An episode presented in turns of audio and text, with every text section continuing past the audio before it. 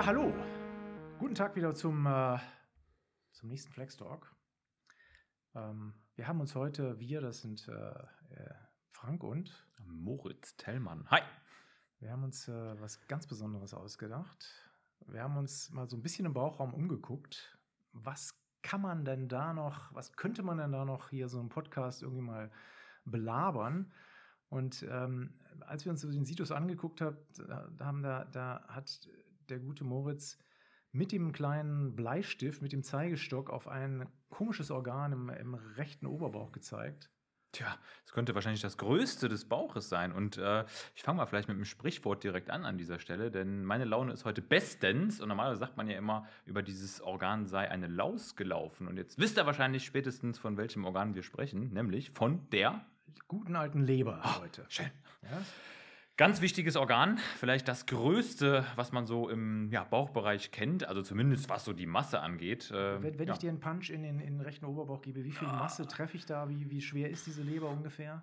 Gute Frage. Wenn du jetzt natürlich, äh, sag ich mal, Kampftrinker bist oder Kampfernährer, dann kann das Ding schon riesig groß sein oder auch mini klein. Aber ich sag mal, im Schnitt triffst du so auf 1600 bis 1800 Gramm Lebermasse. Also schon ganz schön solide, was da an Paket im rechten Oberbauch liegt. Ja, merkt man auch, ne, man hat immer so ein bisschen, man hat immer so ein bisschen rechte Schlagseite, wenn man betrunken ist. Ne? Absolut, ja. ja. Das wahrscheinlich daran, dass er die Leber dann irgendwie runterzieht. Ganz genau. Also die ist schon prächtig entwickelt da bei den meisten Menschen im Bauch. Stolz. Okay, nur die Anatomen, wie wir sie kennen, ne? Und ich bin ja, ich meine, man liebt, Anatomie ist ja mal. Ja, du bist, mein, du bist schon so ein, so ein, ne? so ein kleiner mikrozytärer, genau, ne? auf kleiner mikroskopisch ja, ebener, befindlicher Anatom, der sich lieber im Keller verschließt, als jetzt draußen bei dem schönen Wetter laufen zu gehen, oder? Ne? Ich, ich bin, bin, irgendwie so, weißt du, die menschliche Anatomie ist irgendwie so ein bisschen mein Steckenpferd, ne? Ja, sei dir gegönnt, sei dir gegönnt. Pass auf, äh, die Anatomen haben, sind hingegangen und haben das Ding natürlich gleich mal unterteilt Ihr wisst ja, Unterteilung ist das Lieblings Lieblingsgebiet des, des Anatomen und die Leber besteht aus verschiedenen Lappen, nämlich aus vier Lappen. Ja? Äh, lieber Moritz, wollen wir mal gucken, wie lang, bei dir ist ja Anatomie schon erheblich lang, das sehe ich ja, ja schon. Ja, also das kann man jetzt so auch nicht sagen. Also ich muss immer überlegen, ich schlafe ja grundsätzlich schon mit so einer kleinen Repetition jeden Abend ein. Aber ich will jetzt mal direkt zurück vom Kissen zu den Lappen gehen. Ähm, vier Lappen hast du gerade erwähnt. Im Grunde ganz einfach mal makroskopisch gesagt, haben wir einen rechten, linken Leberlappen. Der rechte ist ja somit der größte, den wir kennen. Also wenn man so einen offenen Situs gesehen hat, der weiß, wie groß äh, dieser rechte Lappen ist. Der kann schon zwei Drittel der ganzen Leber äh, ja, äh, einnehmen. Und wir haben noch zwei so kleine klitzekleine Lappen, die auf der Rückseite sich befinden. Die sieht man von vorne gar nicht so wirklich. Und das ist der Lobus caudatus und quadratum. Ne? Das sind da die beiden Lappen, die auf der Rückseite sind. Also vier Stück. Vier Leberlappen, genau. Und das ist auch ganz gut, wisst ihr, wenn ihr euch so eine Leber von hinten mal anguckt, ne, kann man von vorne drauf gucken, von hinten angucken. Vorne sieht eine Leber relativ unspannend aus. Langweilig fast. Glatte, schon. konvexe Oberfläche, ne, da, da, zieht einfach nur so ein vergammeltes Band, das, das, das Ligamentum falciforme, da vorne durch. Äh, aber hinten ist die Leber eigentlich ein bisschen spannender, ein richtiges Relief. Ne? Und, und, und diese Lappen, ne, die findet man auch sehr gut wieder. Denn von hinten guckt man da auf so eine Art Haar. Genau. Ne? Und das, das, könnt ihr euch ganz gut merken, also wie die Lappen dann liegen. Ne? Also klar, wenn ich von hinten rauf gucke, auf der linken Seite liegt der linke Leberlappen, auf der rechten Seite der rechte Leberlappen. Oben liegt der Lobus caudatus, ja, der Schwanzlappen, und unten der Lobus quadratus. Hast du eigentlich schon mal so eine Leber in der Hand gehabt, so wirklich? Also mal so richtig äh, von rechts nach links geworfen und mal gefühlt, wie sich das haptisch so anfühlt? Da habe ich am Preptisch mit Handeltraining gemacht, ja, ja bis, ich gestoppt gedacht, wurde, ja. bis ich gestoppt wurde vom Assistenten. Dann sagte, das sei irgendwie ein Abuse des Organs und dann habe ich es natürlich sofort aufgegeben. Ne? Um nochmal auf das Haar zu rechts äh, zurückzukommen, Rechts vom Haar liegt auch noch die Gallenblase und die Vena cava. Da hat man gleich so ein bisschen den anatomischen Bezug. Da sagst ja? du was. Die Cava, die ist für mich ja höchst interessant. Ne? Also wir kommen zu den Gefäßen noch später, aber es gibt eigentlich kein schöneres großes Gefäß als diese Vena cava inferior, die da ja so seicht entlang zieht. Schön, schönes Gefäß, was du da erwähnst. Genau, man könnte ja sagen, irgendwo äh, die Chirurgen hätten diese, äh, diese Einteilung da in vier Lappen übernommen. Dem ist nicht ganz so. Also wenn er jetzt in die chirurgische Anatomie geht, Ihr wisst, die Chirurgen haben immer so ein bisschen so Specials. Die, die brauchen, ne? immer, brauchen immer so ihr, ihre eigene Klassifikation, um nochmal so einen drauf zu haben. Wenn du als Anästhesist im Saal stehst und es wird an der Leber operiert, dann sind die immer gerne auch mit den Segmenten unterwegs und du verkriechst dich hinter deinem Tuch und denkst dir einfach nur, komm, lass den Kollegen mal machen, ich kümmere mich mal darum, dass die Kava gut gefühlt ist. Eine ganz spezielle Sorte Menschen, deswegen haben die auch acht Lebersegmente definiert. Ne? Das ist so ein bisschen funktionell anhand der, der Durchblutung der Leber oder äh, eigentlich so unter dem Aspekt, was kann ich irgendwie wegschneiden, ohne jemanden umzubringen. Oder, ähm, ja, das gilt äh, bei vielen Organen, ne, bei den Chirurgen. Also schöner Gruß geht raus an alle Chirurgen. Ne? Ihr seid natürlich super wichtig, aber wir müssen uns trotzdem weiter über die Leber unterhalten. Genau, also vier Lappen, acht Segmente. Und ähm, wenn ihr hinten auf die Leber guckt, dann ist es so ein bisschen hubbelig. Ähm, da gibt es eine ganze Menge äh, Impressionen, also Eindrückungen, ja, die von Nachbarorganen äh, letztendlich verursacht werden.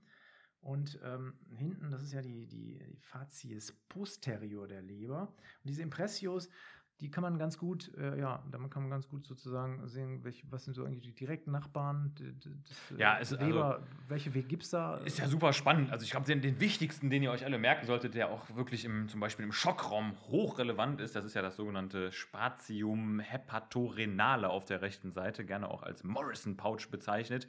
Ähm, also wirklich eine, eine Kontaktfläche zwischen der Niere, wobei das nicht direkt zwischen der Niere ist, sondern natürlich von dem der Niere umgebenden Gewebe mit der Leber. Und das ist, und das muss man einfach wissen, finde ich, als äh, Akutmediziner. Das ist so ein Raum, wo sich Flüssigkeit, vor allem Blut, eben auch gerne mal ansammelt, wenn man denn eine intraabdominelle Blutung, wie zum Beispiel bei einer Leberruptur hat. Also, siehst du, so ist der Moritz. Ne? Ich wollte jetzt immer hier einfach noch mit dem, mit dem, immer im Schockraum. Immer mit, noch mit auf die Impressionen zu, zu, zu reden kommen, ja. Und der ist schon wieder irgendwie bei irgendwelchen Pouches. Lass mich noch mal ganz kurz dich einfangen, ja. Also diese Impression ist ja, die, die verraten uns was über die Nachbarorgane. Gibt es die Impressio colica mit dem Kolon, ja, Impressio duodenalis mit dem Zwölffingerdarm halt, dann die Niere, klar, die schmiegt sich auch noch so an die Leber an, deswegen haben wir auch eine Impressio renalis und eine Suprarenalis, also der Nebenniere. Ja, und auf der linken Seite klar, was grenzt da an die Leber, Moritz? Also wir haben den Magen noch einmal da und wir haben in der ganz äh, unmittelbaren Nähe haben wir auch das Pankreas, das Pankreas, wichtig zu wissen. Ja, und die Milz, Ich könnte jetzt ja schon wieder in den Schockraum gehen und äh, euch sagen, was da liegt. Das lasse ich jetzt aber sein. Aber die Milz ist ein kleines bisschen weiter entfernt, aber je nach Ausdehnung kann es da auch mal einen minimalen Kontakt geben. Ja, deswegen hört es auch damit in Impressionen auf. Es gibt also keine Impressio lienalis, sondern es gibt noch eine Impressio ösophagia, also vom Ösophagus, von der Speiseröhre. Und das war es dann auch. Ja, also sechs Impressionen habt ihr da hinten. Das ist eine ja, ganz gute Orientierung, cool. also wissen. Kann man sich gut merken, ja, sechs Stück. Ja. Vier Lappen, 4, 6, 8, ne? Ist fast schon, fast schon eine Regel. Ne? Ja. Kann man, kann man schon ja. eine Eselsdrücke drauf bauen. Ne? Gut, äh, nun ist es so, wir haben ja gesagt, das Ding wiegt 1800 Gramm etwa, ja, 1600 bis 1800 Gramm, das ist ja schon mal ein ganz schönes Gewicht. Also ich kann mir so vorstellen, wenn, äh, wenn der liebe Herrgott das Ding einfach so in den Bauchraum geschmissen hätte, ja, äh, dann würde das ein bisschen dann rumschwabbeln, oder? Das ist richtig. Aber es ist natürlich bestens fixiert und das haben viele Organe ja an sich, dass sie doch äh, da verweilen, wo sie hingehören, bis vielleicht auf den Darm, der durchaus sehr mobil ist. Aber die Leber, die hat natürlich auch gewisse Kontaktflächen, die wir jetzt gerade schon mal, was die Organe angeht, beschrieben haben. Aber es ist ja auch unmittelbar am Zwerchfell befestigt sozusagen das Organ. Das heißt, man hat auch eine dynamische Bewegung der Leber, also kaum zu glauben, aber in der klinischen Untersuchung lässt sich auch feststellen, via Auskratzen, via Perkussion, dass die Leber sich bewegt nach Kaudal. Und ich sag mal, beim gesunden Menschen kann die sich schon so fünf bis zehn Zentimeter, je nach Inspirationstiefe, auch mal nach unten und oben bewegen. Das ist also wirklich ganz spannend. Äh, vielleicht für die, die äh, irgendwann mal mit von einem Messer angegriffen werden, äh, ist jetzt eine ja, relativ spannende Frage. Der hat unser anatomischer Professor immer gesagt. Ne? Dann überlegt euch gut, welches Organ ihr verletzt haben wollt, wenn euch jemand rechts in die Flanke ein Messer reinsticht. Und entweder kriegt ihr einen Pneumothorax, wenn ihr sehr tief einatmet, oder ihr atmet aus und die Leber ist verletzt. Das ist jetzt vielleicht nicht ganz so toll, man muss da sich nicht die Wahl stellen, aber je nach Inspirationstiefe gibt es eine ordentliche Verschieblichkeit. so denken Mediziner, ne? statt deinem Gegenüber irgendwie das Messer aus der Hand zu schlagen. Ne? Denkst du darüber nach, wo kann es denn, denn am besten wo kann es denn am besten reinwandern? Ja? Äh, Ligamente sorgen also dafür, dass die Leber nicht so ganz äh, frei im, im Bauchraum rum äh, kursiert. Ähm, Ligamente falciforme hatten wir schon. Genau. Welche Ligamente fallen dir noch ein? Ja, wir haben das Ligamentum coronarium noch, was oben drauf ist, ne? die Krone sozusagen, die sitzt oben drauf und äh, ja, umgrenzt praktisch diese Area nuda, die wir haben. Das ist ja oben so diese nackte Fläche. Also die Leber ist tatsächlich entkleidet an der Oberseite, weil dort eben eine ja, peritoneale Aussparung vorhanden ist. Wir haben noch ein ganz spannendes Band, das auf der Rückseite zu sehen ist, das Ligamentum hepatoduodenale. Das ist eigentlich eine ganz wichtige Führungsschiene auch für die Gefäße, die letztendlich vom Darm äh, oder beziehungsweise aus dem Abdominaltrakt zur Leber ziehen und aber auch eben in das Duodenum. Man ihr erinnert euch wahrscheinlich an einen der wichtigsten Ausgänge, den immer wieder gerne genannten Ductus Scholledorus, der auch dort drin liegt. Weil ich so ein Pingel bin, möchte ich euch Oh auch das, das, das Ligamentum teres hepatis nicht ganz verschweigen, ja, das am, am unteren Rand des Falciforme sitzt und dann halt auch noch die gute alte obliterierte Nabelvene dann Genau. enthält. Klassische Examensfrage gewesen, ne? so eine Genau. Killerfrage war das ja immer. Das leitet schon eigentlich ganz gut über zu dem, was wir als nächstes euch jetzt um die Ohren hauen wollen. Das ist nämlich die Blutversorgung. Jetzt Leber. spannend. Jetzt wird's Ja, spannend. also Blutversorgung, Moritz, ich habe mal gehört, aber es kann natürlich Schwachsinn sein, dass es da sozusagen so eine Private Party und eine Public Party gibt. Also Absolut, gibt es so, ja. so Leute, die, die bleiben unter sich und, und die anderen sind eher so ein bisschen offen und sagen, jeder kann reinkommen. Was hat es damit auf sich? Ja, die Leber ist da, ich sag mal so, von ihrer Moral her so ein kleines bisschen zweigeteilt. Du hast das gerade schön formuliert. Also es gibt ja tatsächlich, und das haben ja die meisten Organe in sich liegend, eine private Versorgung, denn natürlich sind die Hepatozyten gierig nach äh, unserem intensivmedizinischen Lieblingsmolekül, nämlich Sauerstoff. Davon brauchen sie natürlich auch sehr viel, denn die Leber ist ja bekanntermaßen ein hochstoffwechselaktives Organ und dafür haben wir letztendlich Äste aus dem Truncus celiacus, letztendlich die Arteria hepatica propria, so nennt die sich, also die echte Leberarterie, die der Leber sauerstoffreiches Blut zuführt, also sozusagen in privater Dienstleistung für die Leber unterwegs und wir haben auf der anderen Seite, und das ist dieser öffentliche Kreislauf, von dem du gesprochen hast, das öffentliche Verkehrssystem. Da haben wir die Vena porta, die Pfortader, die das Blut der Leber zuführt, vor allem das nährstoffreiche Blut aus dem Verdauungstrakt und das Ganze wieder über die Venae hepaticae, der von mir so heiß geliebten Vena cava inferior zuführen. Also relativ überschaubar eigentlich. Ne? Also nicht so tausend Gefäße wie bei anderen Organen, wo man sich jetzt einen Tod lernen muss, sondern ist eigentlich mit zwei Adern ganz gut dabei. Ja, ist schon mal ist schon schlecht, schön, aber ne? die, Schon die können ganz schön bluten. Also das will ich dir nur mal äh, aus eigener Erfahrung so sagen. Wenn eine von diesen Gefäßen mal lediert ist, und das kann durchaus intraoperativ mal vorkommen, also dann äh, guckst du als Anästhesist ganz schön doof, wenn du dann siehst, wie der Sauger plötzlich mal so ein Liter Blut in den Sauger befördert und du denkst dir einfach nur, oh oh, jetzt müsste ich mal langsam bei der Blutbank anrufen. Also nicht viele Gefäße, aber wirklich vulnerable Gefäße. Aber Also Vorsicht, Vorsicht ne? bei der Leber. Pfortader, klar, da kommt das gesamte gesammelte Blut aus dem Gastrointestinaltrakt, also aus dem Intestin und Tennum und den Dünndarm reingeschwappt, also wie die ganzen Nährstoffe zur Leber gebracht werden. Also da ist ordentlich Traffic. Ne? Da also ist richtig Traffic. Das ist auch ein ganz schöner Kavenzmann, würde man sagen. Also diese Vena porta, ne, die ist so 1 bis 1,5 Zentimeter durchaus vom Durchmesser breit. Ne? Also das ist schon echt ein fettes Kaliber. Und bei großen Menschen, da, wenn man da drauf guckt, dann fragt man sich immer, wenn man die Medizinstudenten fragt, was ist das denn? Ja, dann sagen die alle immer, es ist die Vena cava. Und dann stellt man fest, nee, Herr Freundchen, das ist die Vena porta. Die ist ganz schön prall. Ja, mit, den, mit den Kavenzmännern habe ich es nicht so. Ich bin eher so ein, der, Ja, du Der- willst schon der- wieder auf mikroskopische genau. Ebene. Du willst, du willst in die Histo. Du willst in die Histo. Genau, ich bin ich der- merke das, ich spüre das hier. Liebhaber des Ja. Kleinen bin ich. Ja. Ah, ich, ich schön. mag die Kleinunternehmer, Leber mag die Kleinunternehmer sozusagen. Ne? Ja, und deswegen wollen wir jetzt noch ein bisschen in die Histo eintauchen. Ne? Das ist Na ja, gut. das ist bei der Leber schon extrem interessant. Ne? Also die ist ähm, ähm, nach einem sehr interessanten Architekt histoarchitektonischen Schema aufgebaut. Ja.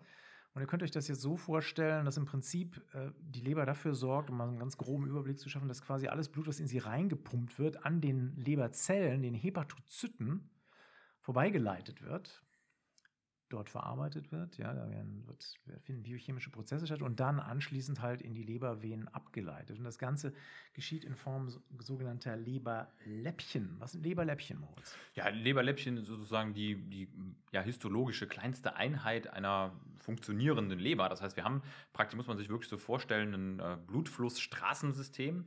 Also wir haben die beiden zuführenden Gefäße, also die ne, Arteria hepatica propria, die ihre Äste letztendlich bis zuletzt in dieses Leberläppchen abgibt, die Äste der Vena porta. Und ja, dieses Blut wird dann zugeführt, diesen Leberläppchen. Und diese Leberläppchen kann man sich ein bisschen vorstellen wie so Abwasserkanäle, wo letztendlich eine zentrale Vene sitzt. Und auf dem Weg des Blutes von Vena porta und Hepatica propria muss praktisch dieses Blut verarbeitet werden oder wird verarbeitet. Und das Ganze ist praktisch so eine 360-Grad-Anordnung von den Hepatozyten, die auf dem Weg dieser wirklich kurzen Strecke unheimlich viel mit dem Blut machen. Und das ist also vom Blutfluss her wirklich eine echt spannende Trigonometrie. Die alten Römer hätten es nicht besser machen können. Ja, das hat jetzt wahrscheinlich keiner verstanden. Pass mal auf. Deswegen lass mich jetzt Mach lass, mal. lass mich das Mach Ganze noch mal. nochmal. Mach noch mal lass mich für das die Ganze- Anatomen. Genau, lass mich das Ah, Ganze jetzt mal ein bisschen runterbrechen. Ja? Also, ähm, wir haben im Prinzip so einen Aufbau, das könnt ihr euch ein bisschen vorstellen wie so ein Wabenmuster. Ja, also wie so eine Bienenwabe, nur aus kleinen Hexagonen. Das Ganze ist natürlich räumlich aufgebaut. Das handelt sich also nicht um Sechsecke, sondern um räumliche Körper. Und in der Mitte dieser Bienenwaben, da steckt jeweils die Vene, die Lebervene. Ja? Und am Rand, da wo also quasi das Wachs aufeinander stößt, da rauschen halt dann die Äste der, der Arteria hepatica poprica, der Pfortader und auch die Gallengänge rein. So, und du konzentrierst mal die Gallengänge jetzt erstmal ein bisschen aus. Komm, lass vor, die mal, lass die mal weg. Wir ja, bleiben jetzt mal bei den Die wollen wir mal noch nicht, noch nicht angucken, sondern wir schauen uns jetzt erstmal an, wie das, wie das Blut sozusagen an, an diesem, in diesem System langfließt. Also es kommt quasi die, die, die Arteria hepatica poprica und die Pfortader reingerauscht, verästeln sich fein und dann ergießen die sich in ein spezielles Kapillarsystem, das sind die Lebersinusoide. Sinusoide. Ja? schön. Aus den Lebersinusoiden treten sie dann in die Lebervenen über. Also nochmal ganz kurz zum Mitdenken: Pfortader, Lebersinusoide und dann ab in die Lebervenen. Ab dafür. Und dann natürlich wieder in die Vena cava. Ich will sie nochmal erwähnt haben. So, und die Lebersinusoide, ich gehe jetzt auf diese, diese, diese Anmerkung jetzt mal gar nicht ein, ja, diese, diese Querschläger hier, ja, ähm, die sind mit speziellen Endothelzellen ausgekleidet. Und ihr könnt euch leicht vorstellen, wenn die Hepatozyten da so, eine, so ein bisschen so eine Verarbeitungsfunktion haben, dann wäre es natürlich jetzt irgendwie ziemlich doof, da so eine, so eine durchgängige Endothelschicht zu machen äh, und dann quasi den Nährstoffen gar nicht die Gelegenheit zu geben, quasi an die Hepatozyten ranzukommen Richtig. sondern was macht man? Man fenestriert, ja, also man Ah, zieht ein Also kleines. bist, ich würde sagen, du musst, bist wirklich tiefster Hobbyanatom. Also dieses Wort Fenestrierung, das findet sich eigentlich bei uns in der Akutmedizin auf der Intensiv fast gar nicht. Also da gibt es zwar Fenster, das, das findet aber sich schon, da guckt ihr äh, nämlich ständig raus, während ihr die Leute genau, ich, beatmet. ne? ja. ähm, die, die Fenestrierung, lass uns aber noch mal ein bisschen bei der Leber bleiben. Bei, der, bei, den, bei, den bei der Fenestrierung sorgt dafür, dass halt quasi das Blutplasma durch dieses Endothel durchtreten kann, der Lebersinusoide. Und, und jetzt kannst du mal wieder ein bisschen zeigen, was du drauf angeben, hast. Ja, ja ich habe natürlich aufgepasst im Studium. Ihr wisst ja bekanntermaßen, es gibt hinter dem Endothel einen Disseraum oder der dissische Raum, sozusagen ein, ja, wenn man so möchte, kleiner Hohlraum. Da ist natürlich jetzt keine Luft oder sowas drin, sondern auch Flüssigkeit. Und das ist sozusagen eine kleine Grenzschicht noch zwischen dem Endothel und den eigentlichen Hepatozytenoberflächen. Und da sitzen nochmal ganz spezielle Zellen, aber die überlasse ich dir jetzt mal. Lass mal, lass mal erstmal, lass mal die Zellen mal erstmal aus dem Spiel, um so ein bisschen zu begreifen, was passiert denn da jetzt. Ne? Also Arteria hepatica proprica und die Pfortaderästchen vermischen sich quasi in diesem Sinusoiden. Das heißt also, wir haben da so eine Mischung aus ja, Ja, sauerstoffreichem Blut. genau, ne? und, und äh, etwas entsättigtem Blut aus der, aus der, aus der Pfortader. Und das ist natürlich wichtig, weil die Hepatozyten natürlich auch äh, ernährt werden müssen. Und zieht in den dissischen Raum rein in Form von Blutplasma. Erythrozyten bleiben also außen vor, aus dem dissischen Raum wieder raus und dann in die Venen. Also das ist halt so im Prinzip der Ablauf. Und wie der gute Moritz schon gesagt hat, in diesem Raum sitzen tatsächlich noch so ein paar spezialisierte Zell- Zellen. Das sind die Ito-Zellen. Was machen die Ito-Zellen? Ja, die Ito-Zellen sind letztendlich Zellen, die vor allem eine Speicherfunktion haben und da wird zum Beispiel ein Teil der fettlöslichen Vitamine gespeichert. Also das konnte ich mir mal ganz gut merken. Ich weiß nicht, wo dieser Name ehrlich, herko gesagt herkommt, aber es ist wahrscheinlich wieder irgendein Spezialist, der gesagt hat, hier, das ist meine Zelle, das ist die Ito-Zelle und da wird vor allem unter anderem das Vitamin A, das Retinol gespeichert. Ne, du, hast du eine. Ahnung, warum? Also ich habe es nicht ganz, warum speichert, warum speichern das diese Zellen? Ich weiß es nicht. Ja, es ist ja ein fettlösliches Vitamin und der Körper kann halt ein gewisses Depot aufbauen und ja, diese Zelle hat sich wohl irgendwann dazu entschieden, diesen wichtigen antioxidativen Stoff, der auch in Sehsinn wichtig ist, zu speichern. Ich habe es gerade mal kurz nachgeguckt. Der gute Ito Toshio Ito lebte von 1904 bis 1991, war ein japanischer Anatom, ja, der sich verewigt hat. Ich habe ja immer noch die Hoffnung, dass es irgendwann mal eine Frankzelle oder sowas Hatten gibt. wir ja oder schon so, gesprochen. Aber, aber dummerweise ja bin ich ja nicht in der Forschung tätig und deswegen ist die Wahrscheinlichkeit, dass irgendeine anatomische Körperstruktur, was Aber der schon entdeckt bei hat, Zeiten von-. Bei Zeiten von Fake News könnte ich mir schon vorstellen, dass wenn du jetzt mit dem, sag ich mal, antwerpischen Paradoxon um die Ecke kommst, dass die Leute dir das erstmal eine Zeit lang abkaufen, bis wieder irgendeiner das Gegenteil beweist. Also ich Ja. glaube schon, das könnte dir gelingen. Ich nicht, da, bin ich eher, ehrlich gesagt, ein bisschen skeptisch. Da müssen wir, müssen wir mal abwarten. Okay, also, dissischer Raum, Ito-Zellen, haben wir noch irgendwelche Zellen da drin? Ich habe mal gehört, da sitzen auch irgendwelche so, so Halbedelmetall, ne, Halbedelmetall ist eigentlich Quatsch, ne, aber Metall sind Kupferzellen. Kupferzellen, genau, richtig. Also die werden allerdings nicht geschrieben wie das äh, Kupfer selber, sondern ich meine, die hätten äh, zwei F, ne? Kupfersche Sternzelle äh, wird die genannt und das ist ein sogenannter Makrophag, also den äh, Leukozyten zuzuordnen, also eine Fresszelle, die eben auch ganz wichtige immunologische Funktionen hat, die dort entsprechend auch Stoffe aufnimmt, die aus dem Blut kommen und eben der Leber auch eine gewisse immunologische Funktion unterstellen. Und die, ja, die heften sich ja tatsächlich so ähm, in diesem Disseraum an und ragen aber teilweise auch mit ihren ähm, Podikeln oder mit den Oberflächen, mit ihren Ärmchen in das äh, Sinusoidbett rein und können auch da eben immunologische Reaktionen auslösen und vermitteln. Also das sind ganz spannende dynamische Zellen. Im Disseraum muss man sich so ein bisschen wie so ein Wochenmarkt vorstellen. Ja, also da wird viel gehandelt, ne? also viele Nährstoffe gehandelt und ist ganz klar, äh, wo viel gehandelt wird, muss auch ein bisschen Polizei sein, ja, aber sonst die Leberpolizei. wird. Ne? Und deswegen haben wir die Kupferzellen da. Und es gibt auch noch andere einen anderen Zelltyp, der da vorkommt, ist nämlich äh, Killerzellen, das sind die Pitt-Zellen. Ja? Die Brad Pitt-Zelle sitzt da auch noch im, im Disse-Raum und sorgt dafür, dass halt äh, da keine ja, äh, Eiweiße beispielsweise oder Aminosäuren geklaut werden. gut, jetzt haben wir den, den, den Glycerin-Raum irgendwie, glaube ich, ganz gut abgehandelt. Entschuldigung, die, die, den Disse-Raum. Disse. So, so, ist ja, es, Glisse, so ist es. Glisse, so Disse, Glisse, Morrison, Disse, also ganz ehrlich, da gibt es so viele Hacke, ja, das, ist, das, das ist immer, wenn man, wenn man irgendwo ja äh, nicht hundertprozentig sattelfest ist, mhm. ja, in, in, in, seinem, in seiner Materie. Pass auf, aber ich jetzt, jetzt habe ich dummerweise schon verraten. Was ist jetzt, was, was hat denn der gute, also Disse hatten was ist denn der, der Glisson, was macht der denn? Ja, Glisson, das ist die Glisschonzytrias, also ich glaube, da, da träumt jeder Medizinstudent oder jeder Mediziner immer noch mal von. Also in den kühnsten Albträumen ist das letztendlich die, wenn man so möchte, Triade oder Trias aus äh, ja, Gallengang, aus äh, Arterienast und aus Portalvenenast, ähm, der sich ja in Form von so einer Dreiecksformation auf der Rückseite dieser Leberläppchen findet. Also das ist einmal ganz schön plastisch dargestellt worden. Ich glaube, niemand hat sie wirklich je in echt gesehen, diese Glisson-Trias, aber in den Büchern ist sie immer fantastisch aufgezeichnet. Also, hm. Ich glaube schon, im Histo siehst du die ganz gut. Ja, ne? Da habe ich geschlafen, Frank. Da habe ich geschlafen an dem Tag. Ja, gut, aber ne, siehst du also die, die, die kleinen Gefäßchen da immer in einer Dreiergruppe angeordnet, ja, in so einer kleinen Triade.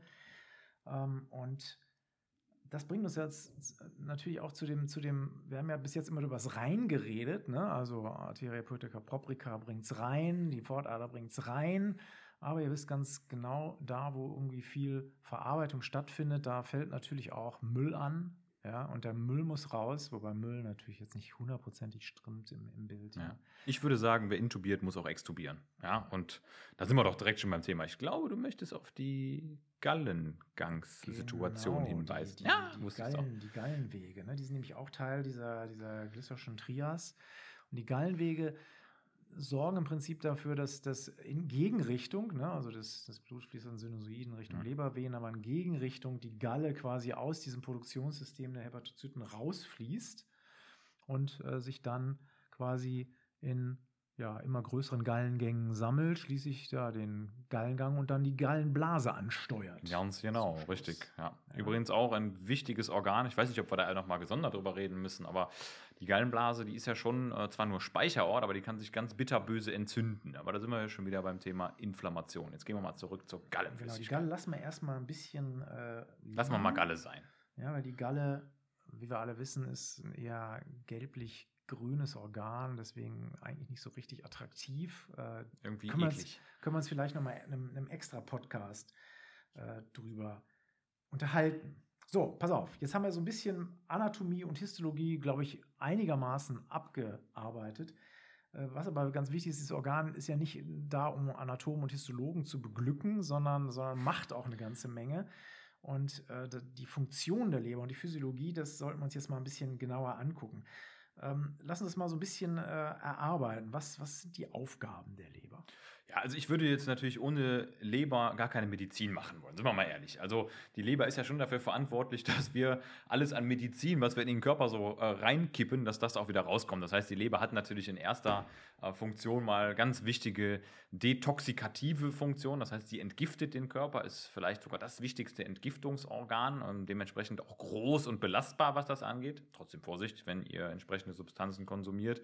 Aber neben der Entgiftung ist auch die Syntheseleistung enorm wichtig, denn ja, wir haben ja schon mal in einer Folge über das Blut gesprochen und ein Großteil der ganzen Blutproteine, der Plasmaproteine, der Gerinnungsfaktoren, aber auch Hormone werden in der Leber synthetisiert und also es gibt wirklich äh, keine Drüse im Körper, die größer Ganz ist. Ganz wichtig, ne, auch die Lipoproteine, die aus der, aus der Leber kommen, ne, also äh, VLDL beispielsweise, ja, die halt in der Leber produziert werden und dann halt über die Lebervenen rausgeschossen werden. Ähm, gut, Synthese haben wir, äh, Entgiftung, äh, kann das Ding auch noch speichern? Ja, auf jeden Fall. Also das kann verdammt viel speichern, das kann auch pathologische Dinge speichern. Da muss man erstmal unterscheiden. Also physiologisch speichert die Leber vor allem natürlich Nährstoffe. Sie kann sehr viel Fett speichern, sie kann sehr viel Glucose speichern in Form von dem sogenannten Glykogen, ähm, was wir dann ja sozusagen brauchen, wenn wir mal körperlich intensiv aktiv sind. Ja, da kann die 100 bis 150 Gramm Glykogen mal eben speichern. Also da kann man schon mal, ich sag mal, so eine Dreiviertelstunde mit laufen, wenn man das äh, effektiv nutzen kann, dieses Substrat. Und sie speichert aber natürlich auch Stoffe, die wir zum Beispiel in äh, Mangelversorgungszeiten brauchen, wie zum Beispiel Vitamin D oder vor allem eben die anderen Vitamine, die fettlöslich sind. Von A haben wir schon gesprochen. Vitamin K kann dort auch gespeichert werden, Vitamin E. Und äh, ja, da ist die Leber ein ziemlich äh, weites Reservoir. Übrigens auch Nicht für. zu vergessen Vitamin B12. B12, genau, ne? richtig. Ist zwar nicht fettlöslich, ja, aber, Aber auch, aber auch in der Leber. zu zwei Jahre ne, kann das gespeichert Ja, werden. das ist, das ist schon, schon nicht schlecht, weil Vitamin B12 ist nicht so einfach zu kriegen und der Körper muss ganz schöne Verrenkungen machen, um das hier so irgendwie reinzuziehen. Eisen ist auch ein, ein Mhm. wichtiges, ein wichtiger, äh, also dass die Leber ein wichtiges Speicherorgan und last not least auch Blut. Ne? Also klar, dadurch das Ding gut durchblutet ist, kannst du in äh, gewissen Belastungssituationen in dem Blut woanders fehlt, kann die Leber dir ein paar Milliliter abtreten, weil sie hat ja eine ganze Masse davon Leber. in sich versammelt. Also Speicherung, Synthese, Entgiftung. Lassen Sie die Entgiftung noch mal so ein bisschen, äh, so ein bisschen feiner an. Was, was, welche, welche Enzyme sitzen denn da? Das ist eine ganz wichtige Enzymklasse, die in den Hepatozyten sitzt, die dafür sorgt, dass die Biotransformation stattfindet, Genau. also zum Beispiel die Umwandlung von Medikamenten. Genau, also der Albtraum eines jeden äh, Pharmakologie-Lernenden, weil in der Leber und vor allem ja in den Hepatozyten sitzen vor allem die ganzen Zytochrome. Das sind also verschiedene Protein- und Enzymgruppen, die für die Weiterverarbeitung von Giftstoffen, aber natürlich auch Medikamenten verantwortlich sind. Zytochrom C beispielsweise. Und die haben alle wirklich abstruse Eigennamen und wir wissen, erinnern uns alle an CYP3A, 4B etc. Ja, also ganz furchtbare äh, Namen, aber die sorgen dafür, dass zum Beispiel Arzneistoffe, ich will mal ein Beispiel nennen, wie zum Beispiel Antibiotika oder auch Narkotika, wenn wir Narkose machen, Propofol, dass die entsprechend abgebaut werden, zum Beispiel oxidiert oder reduziert. Und dann gibt es noch viele weitere Enzyme, die eine zweite Stufe der Entgiftung durchführen. Und das ist dann in der Regel die sogenannte Konjugation. Das heißt, erstmal so ein bisschen modifizieren, dann an irgendwas dranheften, zum Beispiel sowas wie Glutathion oder Glucuronsäure, Taurin. Und dann kann das ganze Giftzeug erst entmüllt werden und ausgestoßen werden. Also das ist ein ganz spannender Prozess, so dieser Detoxikationsprozess. Genau, wobei es natürlich irgendwie eine Sache unterschlagen haben, ne, die, die, die Müllnummer, ne, die haben wir noch nicht genannt, ne, also weil die Leber produziert natürlich auch Galle und Galle ist ja nicht nur Müll, sondern, sondern hat ja auch wichtige Verdauungsfunktionen. Und auch die Synthese von Cholesterin und Gallensäuren haben wir noch ein bisschen unterschlagen. Also das sind so die Sachen, mit denen sich die Leber sozusagen in ihrer Freizeit auch so ein bisschen beschäftigt. Ja, ähm, damit halt äh, die Gallensäuren im Verdauungstrakt dann auch für eine ganz wichtige Nummer sorgen. Das ist nämlich die Emulsion von Fetten. Genau. Und spannend, Gallensäuren gehen ja wenig verloren. Wir haben ja diesen ähm, enterischen Kreislauf, also diesen hepatoenterischen Kreislauf und der Körper ist ja in der Lage, einen Großteil der Gallensäuren wieder zurückzugewinnen. Also er ist macht er, warum, macht er Recycler. das? ne? warum macht er das? Warum macht er das Recycling? Warum macht er das Recycling? Jetzt, jetzt hast du mich aber auf dem klassischen Das ist einfach eine biochemischen reine, reine, Holzweg genau, erwischt. reine, reine Energieeinsparung, ja, weil so Gallensäuren sind relativ komplex, irgendwie und energieaufwendig zu produzieren und wäre eigentlich doof, wenn du die auskackst, weil du dann irgendwie den ganzen Aufwand, den du reingesteckt hast, hast du gute Endprodukte, ja. Mhm. Ja, aber du würdest. Cholesterin loswerden. Ne? Das ist ja auch bekannt, dass der ganze Gallenkreislauf die einzige Chance ist für den Körper, so wirklich große Mengen Cholesterin loszuwerden. Also das spielt tatsächlich auch eine Rolle. Das Problem ist nur, wenn du Cholesterin auskackst, das ist im, im, im, Kolon nicht so richtig Das das da. spaßig. Ne? Da gibt es ein paar Cholonsterin. Bakterien, die, die, die wollen das die- gerne haben ja. und das ist dann nicht so eine, so eine gut riechende Angelegenheit, die dann entsteht. Ne?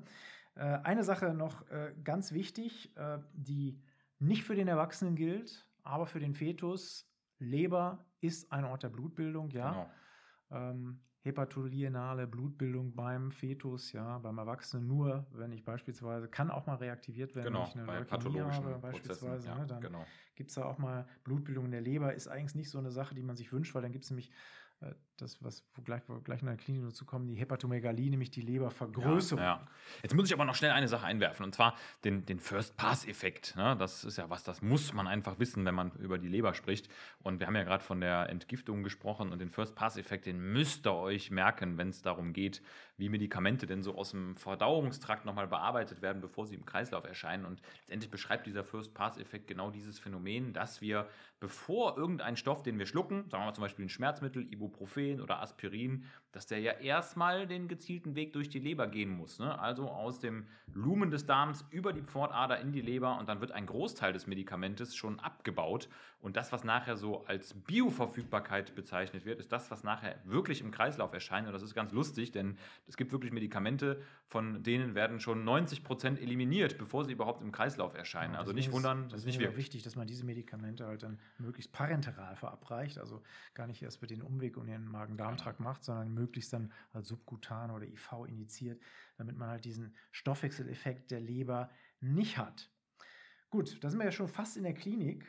Juhu. Ähm, da, da, jubelt er. Ne? Da jubelt er, der alte Hobby-Hepatologe. Ja, nachdem ich ihn jetzt irgendwie durch diese schlüpfrigen ja, vorklinischen Disziplinen irgendwie rüber gelotst habe. Ja. Aber jetzt sind wir äh, endlich da, wo drauf ankommt. Die Physiologie haben wir ja auch mit der Funktion eigentlich so ein bisschen abgekürzt. Man könnte da natürlich noch wesentlich mehr eindringen. Das könnt ihr übrigens auch. Ja. Also wie immer möchte ich euch nicht verschweigen, dass wir online natürlich auch im Flexikon diese ganzen Dinge, gerade zur Leber gibt es da echt einiges, ja. äh, zur Verfügung haben. Also guckt euch das ruhig mal an. So, die Leber hat also eine Menge Funktionen. Klar, auf so ein Organ kann man nicht verzichten. Deswegen ist es auch besonders regenerationsfreudig. Also äh, Leber gehört fast zu einem der Organe, die sich am besten erholen können von dem sogenannten Punch, ja, durch, durch Gewebsneubildungen. Aber es kann natürlich auch mal was schiefgehen. Ja? Genau, also es kann natürlich dazu kommen, dass die Leber ihre Funktion irgendwann einstellt. Und das nennt man in der Endphase oder im Endstadium dann tatsächlich Leberzirrhose Stop, oder Fibrose. Stopp, was, was ist eine Fibrose? Ja, was ist eine Fibrose? Also da steckt ja das Wort Fieber drin, das kommt von Bindegewebe und im Grunde handelt es sich um einen bindegewebigen Umbau des ganzen Organs mit Funktionsverlust. Das heißt, das Bindegewebe wird also vermehrt und, und das Funktionsgewebe, ja, also die Hepatozyten werden vermindert. Genau, es ist also wie eine Vernarbung, so kann man sich das vorstellen. Das ist, glaube ich, ganz plastisch darstellbar. Und wenn man mal so eine zirrhotische, fibrotische, vernarbte Le Leber sieht, die ist ganz anders vom Anfühlen her. Also es ist richtig höckrig und faserig, also fühlt sich einfach nicht mehr gut an. Die sieht also nicht mehr so richtig gut aus, nicht mehr dieses glatte, ne, rote Organ, satt rot durchblutete genau. Organ, sondern ist so ein bisschen gelblich. Ne, man höckrig, höckrig vor allem. Einziehungen, da würde sich auch, mhm. wenn man drüber fühlt, ne, also ein bisschen rau anfühlen. Ja. ja. Und äh, also welche Konsequenzen hat so eine Fibrose? Ja, also die Leber kann das sehr, sehr lange tolerieren, so einen fibrotischen Umbau, aber am Ende steht der Funktionsverlust. Und das heißt, die Leber kommt ihren Aufgaben Entgiftung, Proteinbildung, Speicherung einfach nicht mehr nach. Also ich habe also minderwertiges Bindegewebe im Prinzip. Dadurch habe ich eine schlechtere Durchblutung letztlich des Organs. Ja. Und was passiert dann? Also ich habe, wenn, wenn, wenn, also klar, wenn ich, wenn ich jetzt also diese ganzen Hepatozyten da gegen Bindegewebe ersetzt, dann kann ich mir vorstellen, irgendwie das, was jetzt die Fortader da irgendwie die normalerweise reinpumpt, ne? Die muss richtig ackern. Also es kommt dann ja irgendwann zu der sogenannten Fortader-Hochdrucksituation, portale Hypertension das Blut staut sich einfach vor der Leber. Also kann nicht durch, durch die bindegewebige Leber durch und ich habe also diesen Rückstau, den Fortaderhochdruck. Genau.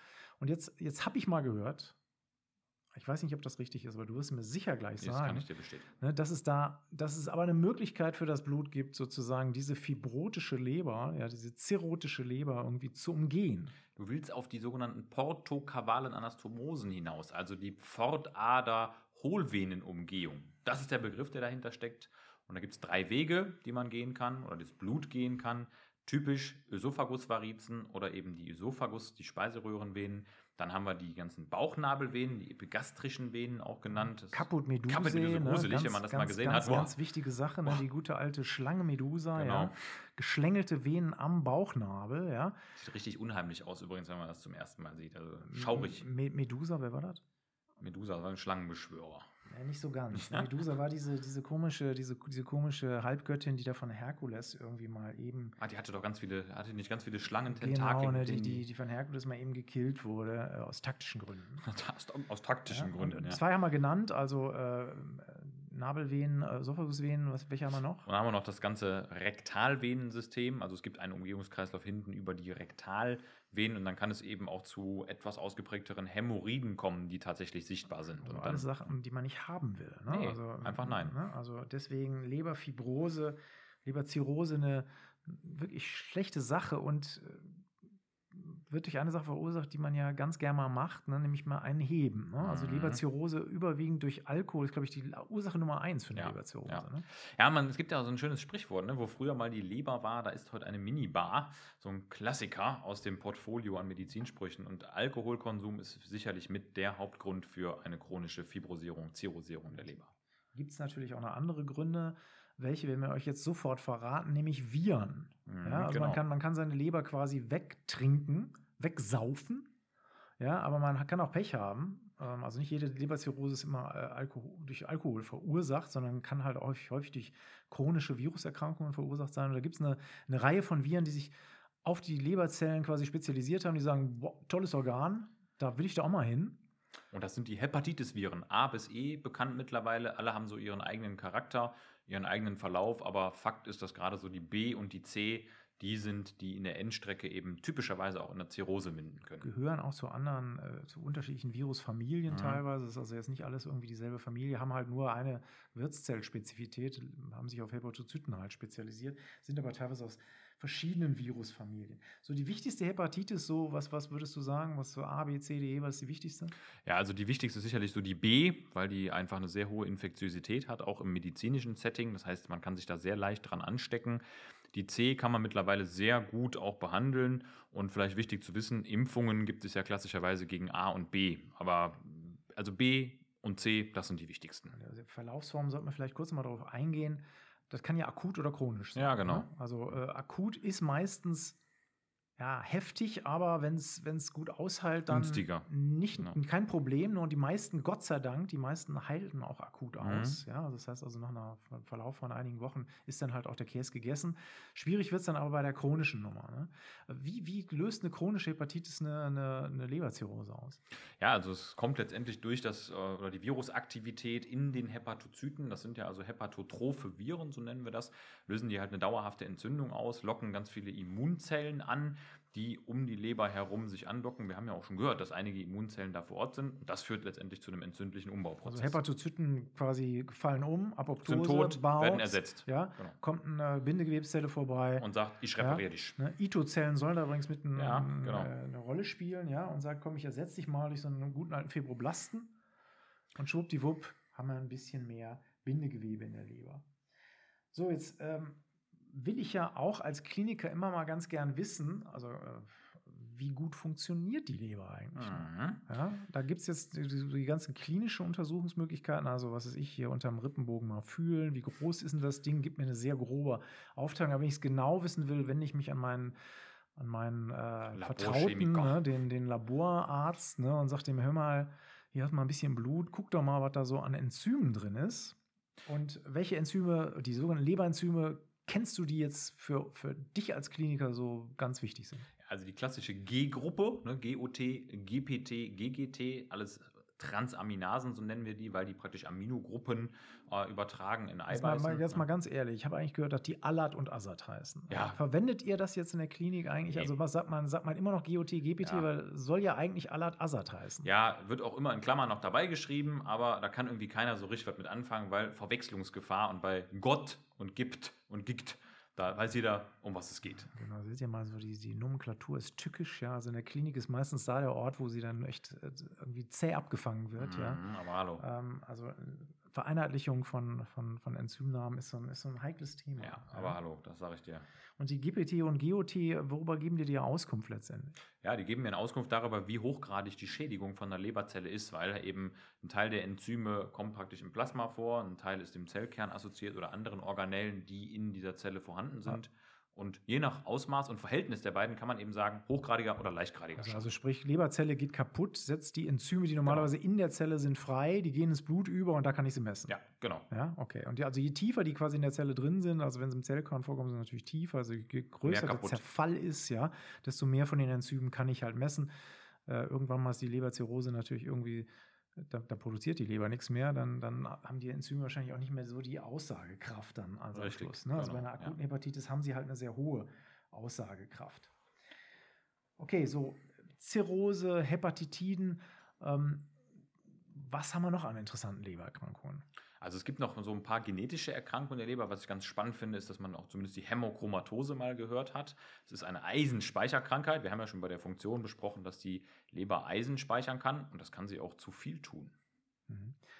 Ähm, ich habe mal gehört, dass, dass die, der Aszites, ja, Mhm. also der Aszites ist ja so, wenn ich, wenn ich jetzt viel Wasser im, Ja. im, im Bauch habe, ja, dass der mit einer Leberzirrhose häufig zusammenhängt. Das heißt, Ja, das also, ist ja ein Symptom. habe, ne? ja, Der Aszites ja. ist ja ein Symptom vieler Lebererkrankungen. Also manifestiert sich sozusagen als Wie, wie kommt es dazu jetzt? Wieso kriege ich einen Aszites? Ich danke dir, dass du diese Frage stellst, weil äh, als alter Anästhesist möchte ich das natürlich erklären. Kolloidosmotischer Druck, ihr wisst alle, es gibt Eiweiße, die wir im Blut haben, zum Beispiel das Albumin und andere Eiweißfraktionen, die normalerweise dazu führen, dass Wasser im Gefäßsystem bleibt. Fehlen diese Eiweiße bei einer Leberzirrhose, weil sie nicht mehr ausreichend produziert, kommt es zum Wasserausstrom aus dem Gefäßbett. Und nicht zuletzt, auch dieser Hochdruck im Fortaderkreislauf sorgt dafür, dass hydrostatisch, also durch Überdruck im Gefäßsystem, das Ganze noch angetrieben wird. Und dann hat man literweise Wasser am Bauch. Genau, da kommt nämlich auch der Disseraum wieder ins, Oh, ins ja. Spiel, ja. Also weil quasi das, was ja quasi im Disseraum ist, ja quasi ein bisschen die Lymphe ist, ja, die dann abtransportiert. Und da die fast denselben onkotischen Druck hat wie im, wie im Blut, ist es so, dass in dem Moment, wo halt der Fortaderhochdruck steigt, dummerweise irgendwann mal der Lymphabfluss, die Lymphabflusskapazität der Leber erschöpft ist und dann tritt ja Lymphe quasi aus der Leber aus in die Bauchhöhle und Genau. der Aszites entsteht. Also Aszites auch eine Sache, die sehr eng mit der, mit der Leber zusammenhängt. Haben wir noch was vergessen irgendwo an, an wichtigen Lebererkrankungen? Ja, ich, ich würde zumindest mal die Gerinnung noch mit erwähnen, ähm, dass wir das noch einmal mit auf dem Schirm haben, dass wenn die Leber versagt, dass wir auch schwere Gerinnungsstörungen haben, weil ja bekanntermaßen ein Großteil der Gerinnungsfaktoren in der Leber hergestellt werden. Und das kann man auch im Labor messen.